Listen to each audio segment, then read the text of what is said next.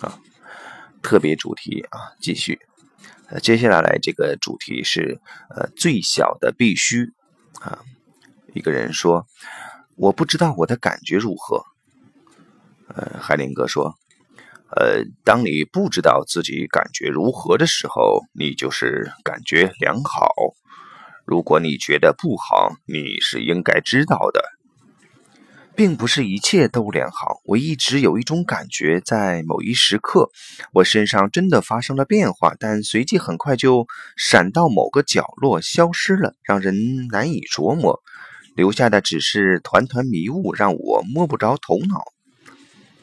呃，总是有恰到好处的角落，让要发生的变化消弭的无影无踪，呃，从而避免改变。我称之为“想知道太多综合症”，那是指总是想要知道更多的东西，而不是根据运作和变化的要求适可而止。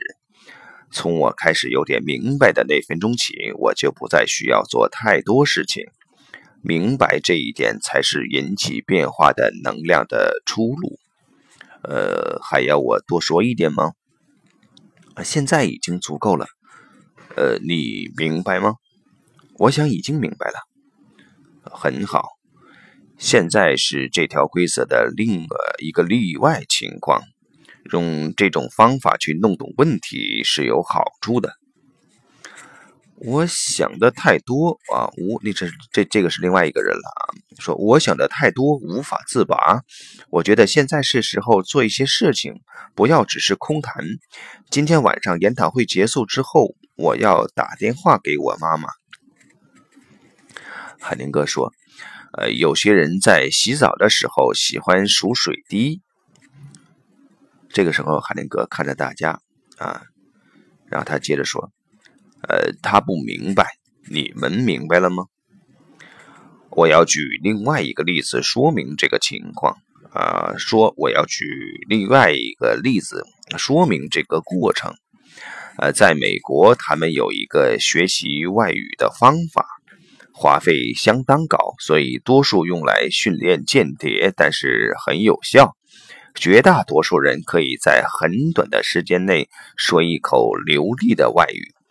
方法非常简单，六七位老师同时用外语和这个学生谈话，直到这个学生完全不明白为止，然后那个学生就学会了。当然是在另外一个层面，那是孩子们学习说话的方式。六七位不同的人都在对他们说他们不明白的事情。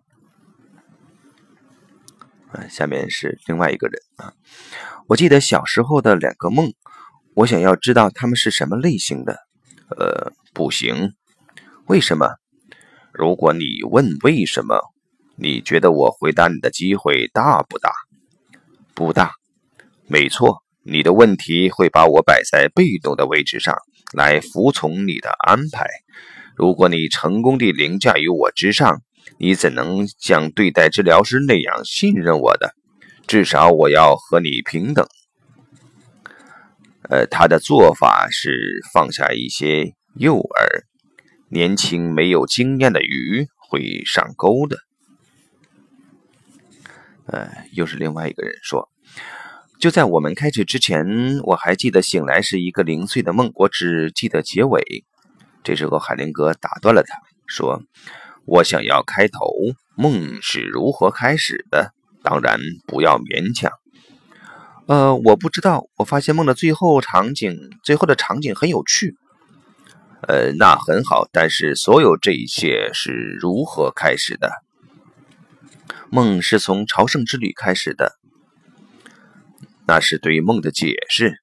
你对梦的解释不算数。梦本身说了什么？好。我正准备前往一座奇怪的城市，呃，这是一个好句子，我们就分析一下它。现在你必须自己对照一下，是不是符合？是有一股有益的能量把你引向更好的事情，还是有个小魔鬼引诱你离开？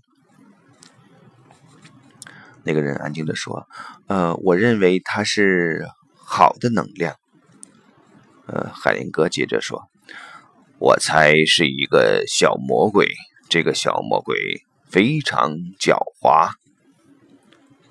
好，呃，这一节就先到这里。